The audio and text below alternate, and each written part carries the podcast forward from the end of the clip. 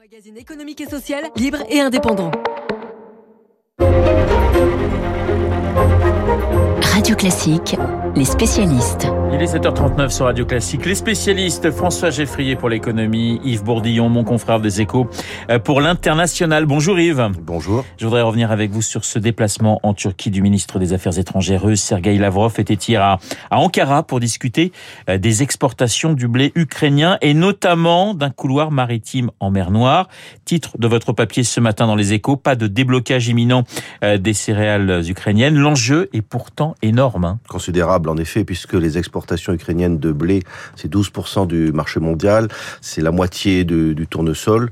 Donc il est tout à fait urgent, au vu de la flambée des cours qui affame des pays d'Afrique ou, ou d'Asie, de rouvrir euh, les ports. C'était effectivement l'objet de la visite hier du ministre russe. Mais c'est un peu compliqué parce que si la solution sur la table a l'air assez raisonnable, Oui. comme l'a dit la Turquie, que des convois ukrainiens partiraient à sous escorte Turc. euh, turc et ça rassurait l'Ukraine parce qu'on imagine bien que la Russie ne va pas attaquer des navires turcs. Pour autant, il faudrait déminer. euh, L'Ukraine a mis des mines pour protéger son littoral. C'est ce qu'exige d'ailleurs euh, la Russie. Mais l'Ukraine a peur que euh, la Russie en profite pour attaquer. Alors, Poutine promet qu'il n'en profitera pas, mais Kiev reporte que Oui. les, les gens qui ont cru les promesses de Poutine, les cimetières en sont pleins. Effectivement. Russes et Ukrainiens ont, ont intérêt tout de même, Yves, à, à trouver un accord sur cette question des céréales? Évidemment, puisque pour l'Ukraine, ça saute aux yeux, ça leur permettrait de retrouver des devises dont ils ont euh, besoin, puisque ces exportations de céréales sont considérables même pour, eux, même s'ils peuvent éventuellement exporter un peu par route ou, ou par train. Et puis pour la Russie, ça lui permettrait de ne plus être accusé de, de prendre en otage l'alimentation mondiale. Elle est accusée hier encore à Rome de, de prendre en, otage les, pays d'Afrique, voire de voler du blé. Donc ça lui permettrait de redorer un peu son blason. Et elle, elle, prétend que ce n'est pas elle qui est responsable. D'ailleurs, des pays africains de ce point de vue-là des positions ambiguës en, en disant que les Occidentaux sont aussi responsables. Yves, est-ce que ces négociations sur les céréales, est-ce que c'est pour vous une première étape vers des négociations euh, plus globales, si je puis dire Malheureusement, on ne peut pas trop l'espérer. D'abord Ouais. parce qu'il y a déjà eu des accords pour des échanges de prisonniers ou de corps de soldats, et ça n'a pas créé une dynamique de négociation. Parfois, le chemin est long entre le principe d'un accord et puis son application. Euh, il n'est pas toujours immédiat.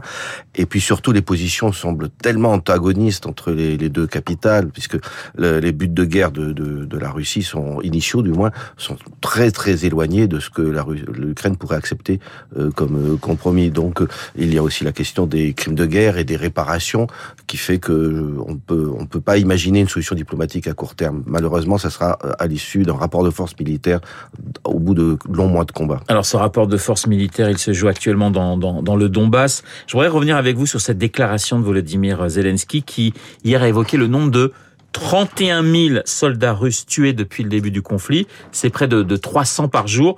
Cela vous semble crédible? Oui, alors c'est certainement exagéré puisque c'est de bonne guerre. dont Les protagonistes exagèrent toujours les pertes adverses et minimisent les leurs de, Ouais. de, de tout temps. Mais c'est un ordre de grandeur euh, qui représente quand même déjà deux fois et demi les pertes russes en Afghanistan en, dix ans. Guerre d'Afghanistan qui avait contribué à la chute du, de- du régime soviétique. Alors on a des moyens de recouper qui sont un peu grossiers, mais par exemple, euh, on voit que l'Ukraine affirme que la Russie a perdu 1400 chars. Or, il y a des euh, photos géolocalisées sur le terrain, parce que maintenant avec les smartphones on sait tout, qui montrent, établissent de manière formelle sur différents sites d'information de référence qu'ils ont perdu 700 euh, ou 800 chars, plus ceux qui ont été capturés. Donc on peut imaginer que la Russie a réellement perdu 1100 chars.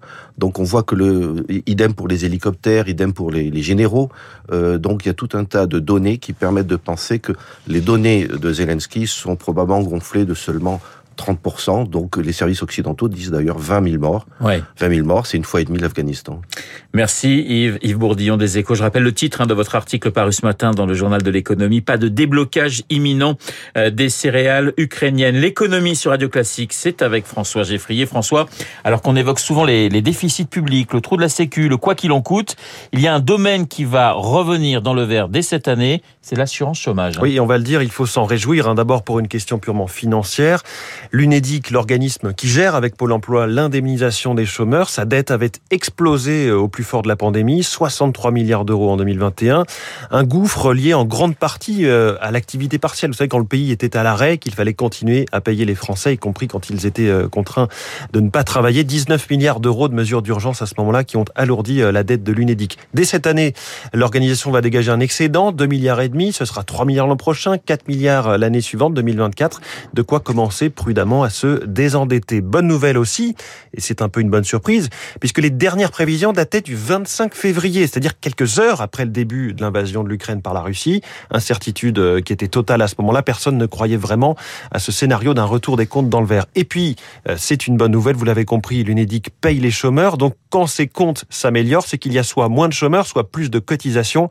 Autrement dit, les perspectives sur l'emploi sont bonnes. L'organisme le confirme. Il s'attend à un plateau du nombre de chômeurs indemnisés en 2023 et 2024, malgré tous ces, scénarios un peu compliqués qui s'accumulent aujourd'hui. François, l'assurance chômage a été euh, réformée tout récemment dans le sens d'un durcissement des conditions d'accès pour les chômeurs.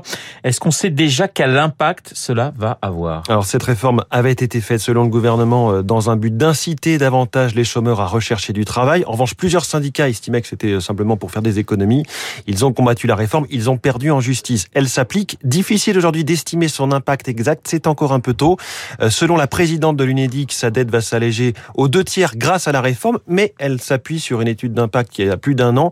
Tout ça au moment où il faut renégocier la prochaine convention de l'UNEDIC, ça s'annonce un petit peu compliqué pour ces négociations et tout ça alors qu'il euh, y a des critiques sur le fait de faire sortir, vous savez, c'est toujours un peu la, la, critique, de faire sortir des chômeurs des statistiques officielles, euh, ce qui est un enjeu évidemment démocratique important. Merci François. Dans un instant, Marc Bourreau et son journal imprévisible. On parle beaucoup euh, de la pollution dans le métro. Le métro, c'est le thème de Marc. Tiens, petite annonce.